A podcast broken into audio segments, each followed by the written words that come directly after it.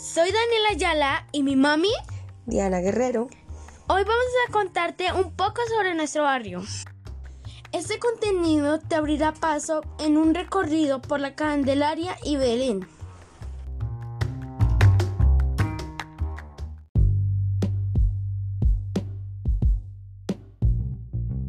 La historia de un viejo barrio y sus habitantes. Mamá, ¿puedes contarme algo sobre nuestro barrio? La abuela ha dicho que es muy viejo y hay muchas historias por contar de él.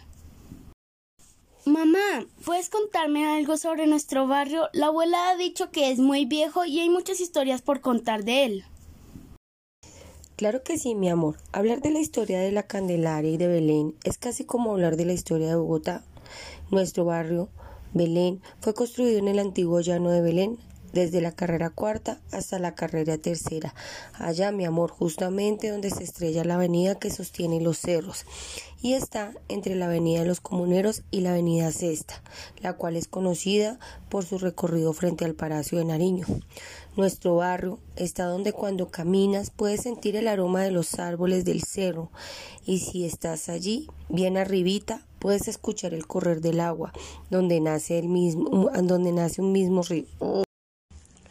Claro que sí, mi amor. Hablar de la historia de la Candelaria y de Belén es casi como hablar de la historia de Bogotá. El barrio fue construido en el antiguo llano de Belén, desde la carrera cuarta hasta la carrera tercera. Allá justamente se estrella con la avenida que sostiene los cerros y está entre la avenida de los comuneros y la avenida Sexta, la cual tú la reconocerás por su recorrido frente al Palacio Nariño. Nuestro barrio está por donde cuando caminas hacia los cerros, puedes sentir el, aroma de los árboles del cerro. Y si estás allí, bien arribita, puedes escuchar el correr del agua que nace allí mismo. Tenemos calles más antiguas. Claro que sí, mi amor. Hablar de la historia de la Candelaria y de Belén es casi como hablar de la historia de Bogotá. Nuestro barrio fue construido allí en el antiguo llano de Belén, desde la carrera cuarta hasta la carrera tercera este. Justamente se estrella ya con la avenida que sostiene los cerros y está entre la avenida de los comuneros y la avenida Sexta, la cual es conocida por su recorrido frente al Palacio de Nariño. Nuestro barrio está donde cuando caminas puedes sentir el aroma de los árboles del cerro y si estás allí, bien arribita, puedes escuchar el correr del agua del nacimiento de allí mismo. Tenemos calles que algunas empedradas aún pueden revivir la historia del caminar de nuestros abuelos, las largas jornadas de los albañiles, de los obreros, de las fábricas, de las vendedoras, de las señoras que lavaban ropas en los lavaderos comunitarios y limpiaban casas, de los niños que jugaban con carros de balines y a los cinco huecos.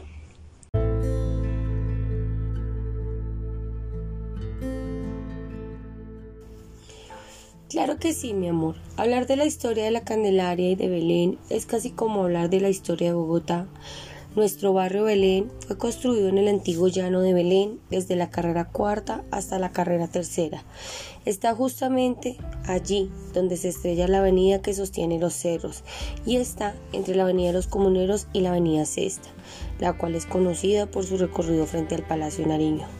Nuestro barrio está donde cuando caminas puedes sentir el aroma de los árboles, del cerro, y si estás allí, bien arribita, puedes escuchar el correr del agua, que nace allí mismo. Tenemos calles que aún algunas empedradas pueden revivir las historias del caminar de nuestros abuelos, las largas jornadas de los albañiles, de los obreros de las fábricas, de las vendedoras, de las señoras que lavan ropa en los lavaderos comunitarios y limpian casas, de los niños que jugaban con carros de balines y a los cinco huecos.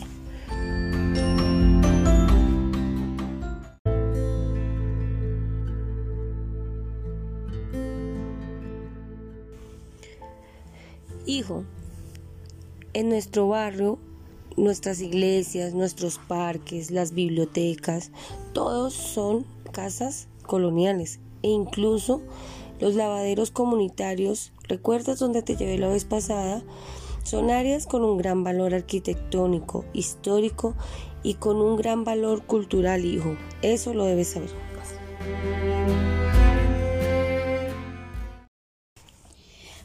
Leí en un libro que la historia de Bogotá comienza con una iglesia y dos hechosas. Las iglesias son fundamentales en la organización de una ciudad, esto debido a la costumbre de organizar a la comunidad alrededor de ellas. Hijo, Nuestras iglesias, nuestras bibliotecas, los museos, todos son casas coloniales e incluso los lavaderos, allá donde te conté que las señoras lavaban ropa en la antigüedad, son áreas con un gran valor arquitectónico, un gran valor histórico y un gran valor cultural. Ahora, hablando de la construcción de las iglesias en la Candelaria, estas se construyeron en dos ejes. Primero, sobre la calle Real o la carrera séptima, que lo, que lo constituyen en sentido de sur a norte. Las iglesias de San Francisco, la Veracruz, la iglesia de las Cruces, Santa Bárbara, San Agustín, Santo Domingo y la Catedral. Luego, hicieron el segundo eje, mi amor, de oriente a occidente. Lo constituyeron las iglesias de Egipto, Nuestra Señora de Belén, la Candelaria, la Concepción y San Juan de Dios. Hijo, al contrario de lo que muchos piensan, Debemos borrar la, mala imagen de nuestro barrio. En Belén no solo contamos con iglesias de maravillosas construcciones, de incontables historias, de gustar la fachada de algunas casas con maravillosos pórticos forjados a mano con cientos de años de historia, pueden trasladarte a escenarios espectaculares. recorrer sus calles puede llegar a ser una experiencia inigualable. Mami, ¿tú sabes por qué algunas calles de la Candelaria tienen nombres? Cara de perro, la fatiga, el cajoncito, las culebras, el percado mortal, el patio de las brujas, el divorcio, son algunos de los nombres más curiosos que aún conservan algunas calles del barrio. Con los nombres de las calles solían relucir las creencias, los recuerdos heroicos y sus románticas vocaciones. En la actualidad, algunas calles tienen su representación sobre todo en los nombres de los santos, por el fervor religioso de esa época. Así es como todavía existen calles, las calles de San Andrés, Santa Ana, Santa Bárbara, San Bruno, Santa Isabel, San Raimundo y Santa Marta. Todo esto se da, mi amor, como el recuerdo de la gesta conquistadora. Esta también aportó muchos nombres a las calles, a, los que corresponden, por ejemplo, la calle de Quesada, la calle de Galeano, Borjas y de la Conquista. Las leyendas también se representaron en los nombres de las vías, del pecado mortal, del mal ladrón, del panteón. En estas calles también hay espacio para las emociones humanas y por eso también las nombraron como el amor, la esperanza, el agrado, la alegría, la paz y la fatiga, las dolores, el afán y la agonía.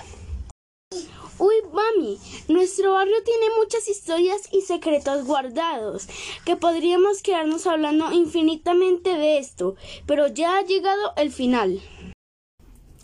No olvides que en el podcast de hoy te acompañaron Daniela Ayala y Diana Guerrero. Te invitamos a seguirnos en nuestras redes sociales y también te invito a ver el siguiente podcast.